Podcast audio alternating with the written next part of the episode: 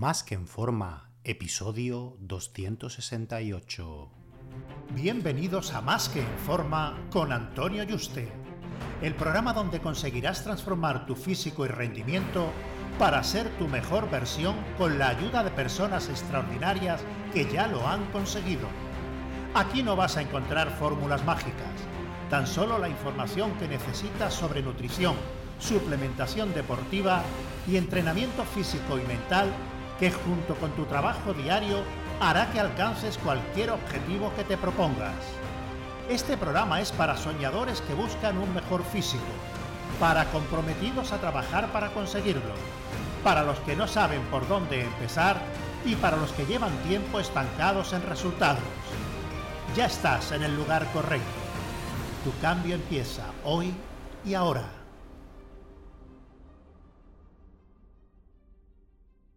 Muy buenas y bienvenido a un nuevo programa. Recuerda que he abierto plazas para que puedas ser tu entrenador y dietista y trabajar uno a uno de la mano online para diseñar de tus dietas, entrenos y llevarte el seguimiento diario para que consigas tu objetivo físico y de rendimiento de la forma más rápida, segura y sostenible posible. Así que si te interesa que trabajemos juntos, reserva tu cita por teléfono conmigo en antonioyuste.com barra ayúdame. antonioyuste.com barra ayúdame. Ayúdame sin tilde. Estos últimos años ha ido creciendo el interés por el usuario medio y por las empresas en proporcionar sistemas de mediciones pues, cada vez más fiables de nuestro rendimiento en cualquier deporte y vida diaria. Hace años se empezaron con los que eran más aparatosos que para medir la frecuencia cardíaca únicamente había que poner una banda en el pecho conectado a una pulsera, como los que ofrecían pues, Polar y otras marcas eh, muy conocidas. ¿no? Luego salieron las pulseras que medían la frecuencia cardíaca, la calidad de sueño, los pasos y, otras cosas. ¿no? También los móviles más modernos ofrecen ya a día de hoy pues, esta funcionalidad, aunque la frecuencia cardíaca solo lo haces cuando tomas la medición y no al final un 24/7. ¿no? El problema de estos dispositivos es que con el móvil tienes que llevarlo en cada momento encima para que te mida los pasos y la calidad del sueño no te la va a medir, igual que la tensión a cada momento, que lo que interesa realmente no es medirla en un momento puntual, sino que un dispositivo que podemos llevar las 24 horas nos pueda medir la tensión arterial, calidad de sueño, cuánto hora hemos dormido, la frecuencia cardíaca cada segundo esas 24 horas, incluso la medición de oxígeno. Con la pulsera el problema que hay es que para dormir es incómodo, te la puedes clavar en la cara, para entrenar si tienes que utilizar muñequeras o straps o guantes te la tienes que quitar para cierto ejercicio y es un coñazo tener que estar quitándote y poniéndote la pulsera mientras entrenas. Y es importante dejártela ya que en un entreno con pesas de una hora, entre los paseos que uno se da en la serie de descanso y coger y descargar las pesas y discos, pues uno puede hacer perfectamente de 1500 a 2500 pasos al menos, lo cual es importante contabilizarlo. Igual que, bueno, quieres saber tú cómo reacciona a cada serie según tu nivel de esfuerzo, ¿no? En cuanto a frecuencia cardíaca, pulsaciones por minuto, todo, ¿no? Cómo te vas recuperando. Igualmente, si estás moviéndote por la casa, haciendo las tareas diarias, lavar la ropa, planchar, barrer, fregar, son pasos y calorías que suman al gasto calórico que es importante medir. A partir de que las primeras pulseras eran de plástico y muy deportivas, pues bueno, no era elegante ni estético llevarlo a una cita con nuestra ropa casual, ¿no? En fin, con un traje o un vaquero, con una camisa, ¿no? Por eso empezaron a salir relojes con más diseño, simulando, pues bueno, los relojes de toda la vida más, clásicos que se llevan con, con, ropa más elegante, ¿no? Que disimulaba pues esta apariencia deportiva para poder llevarlo también cuando fuéramos vestidos más elegantes en esta vida social. Pero seguimos con el problema de las pulseras para dormir y para entrenar. Por eso había que seguir reduciendo el tamaño del dispositivo para las mediciones y que fuera aún más cómodo. Y bueno, ¿qué es más cómodo que un anillo? ¿no? Eso es eh, lo que uno se pregunta a priori y parece una buena elección. Por lo que a partir de, y una buena evolución, aparte de elección, a partir de aquí, pues por eso salieron los anillos inteligentes o Smart Rings, que los veréis anunciados, ¿no? Lo hay en AliExpress y Amazon desde 20 euros, o uno de los tops, que es el Oura, que son los que llevan los famosos y los jugadores de la NBA, que es uno de los más caros que hay. No sé si es el más caro de todos, pero seguro que es uno de los más caros.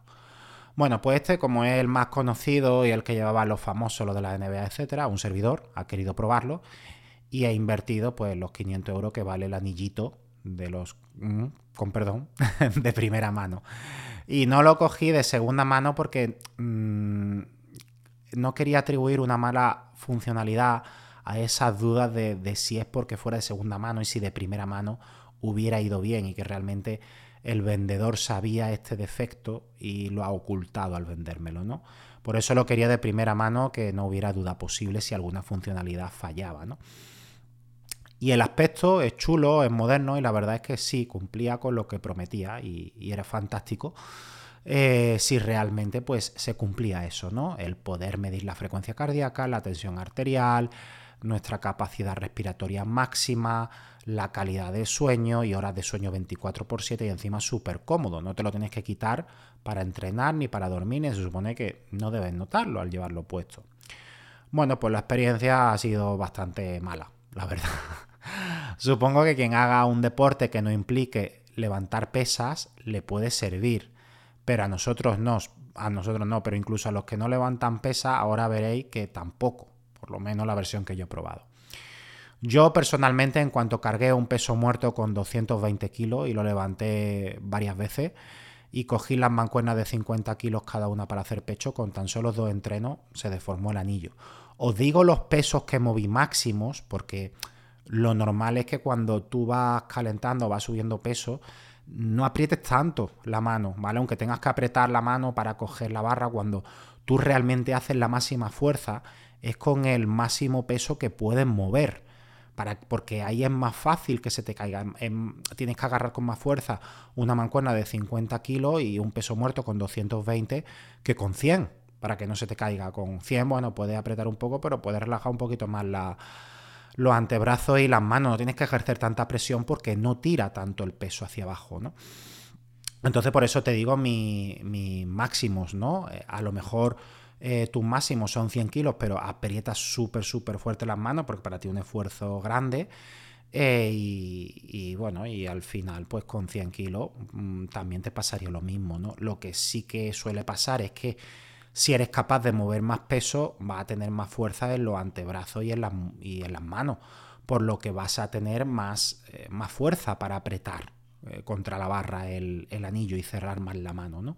Y ahora te voy a contar por qué te cuento, te voy a comentar por qué te cuento todo esto, ¿no? Pero en principio, mientras más peso levantes eh, y más fuerte te hagas, eh, este problema va a ser mayor. O sea, yo que muevo 220 kilos en peso muerto dos, tres veces, ¿vale? No soy capaz de moverlo 10 veces. Con 220 no soy capaz de sacar más de 2, 3. Pero una persona que levante 300 kilos en peso muerto eh, va a tener más fuerza en los antebrazos y en las manos y por lo tanto la barra la va a apretar normalmente con más fuerza, ¿no? Por lo que ese problema que voy a comentar se va a agravar más todavía. Yo supongo que se debe a la presión de la fuerza que ejercen mis antebrazos contra la barra y que entre medias implica el anillo. O sea, mi antebrazo se contrae y mis, y mis manos para agarrar la barra. Y entre mis dedos, mi mano y la barra está el anillo. Entonces, esa presión que se hace entre el dedo y la barra, que, también pilla mi mano, hace como una especie de, de alicates y mm, que presionan el anillo y el problema es que como el material no es suficientemente resistente para soportar esto, pues con unas cuantas series ya el anillo empezó a deformarse y dejar de funcionar. Es que dejó de funcionar directamente. Se ve que hasta me cargué el chip de la presión con las manos y la barra. Y no es porque yo sea, yo que sé, el increíble Hulk, ¿vale? Eh, yo creo que a lo mejor con, una persona que apriete de lo más fuerte que pueda para levantar un peso muerto o con una mancuerna con 100 kilos, incluso en bice, le podría pasar lo mismo, ¿no? Como estaba dentro de los 14 días de probar el dispositivo, bueno, pues lo devolví y me dieron otro. Ya dije, bueno, vamos a probarlo sin pesa, ya que vemos que con pesa no, no se puede.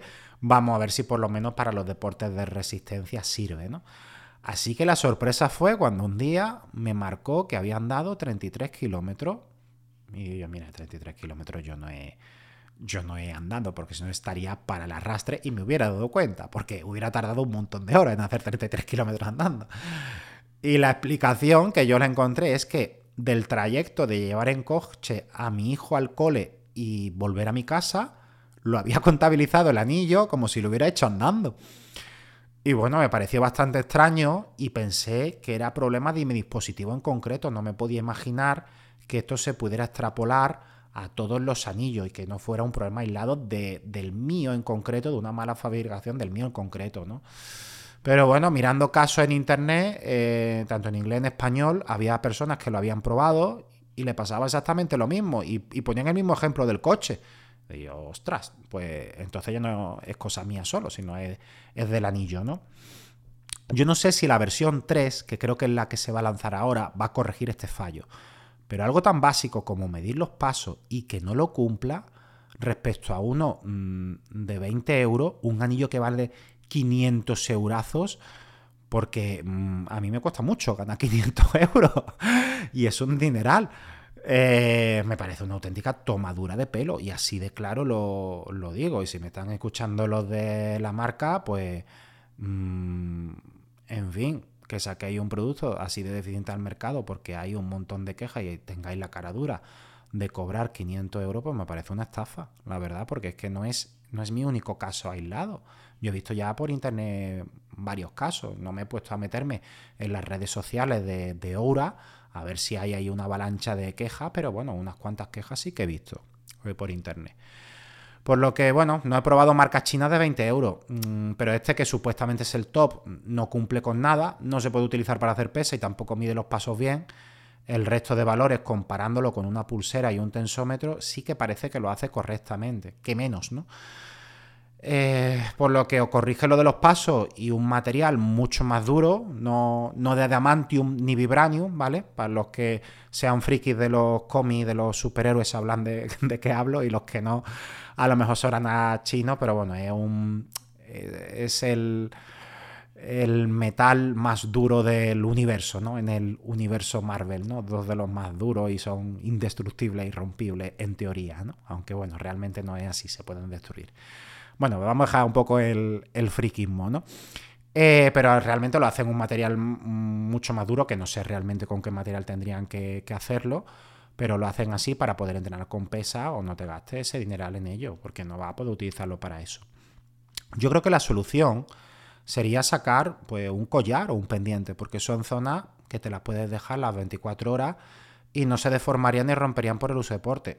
Mm, los pendientes lo veo mejor para mujeres, lo pasa que claro que está un poco limitada, llevar siempre los mismos pendientes 24 horas. Eh, y un collar, pues a la mujer, pues a lo mejor, ¿no? Pero mm, yo un pendiente no me pondría, pero el collar sí, un collar, hombre, mm, masculino y que sea un poco discreto, no me importaría llevarlo las 24 horas, ¿no?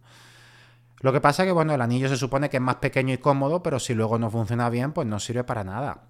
Y es que eh, conocer todos estos valores sí que te ayudan para ajustar tu gasto calórico real y modificar tu dieta en base a ello, como cuál es tu nivel de fatiga y recuperación tras cada sesión de entrenamiento y si tu calidad de sueño y número de horas de sueño es suficiente o no. Por lo que todo esto te da una información valiosísima, increíble para ajustar tu entreno y dieta para conseguir los mejores resultados, tanto si contratas a un coach como si lo haces por libre. Un fuerte abrazo, te espero en el próximo programa.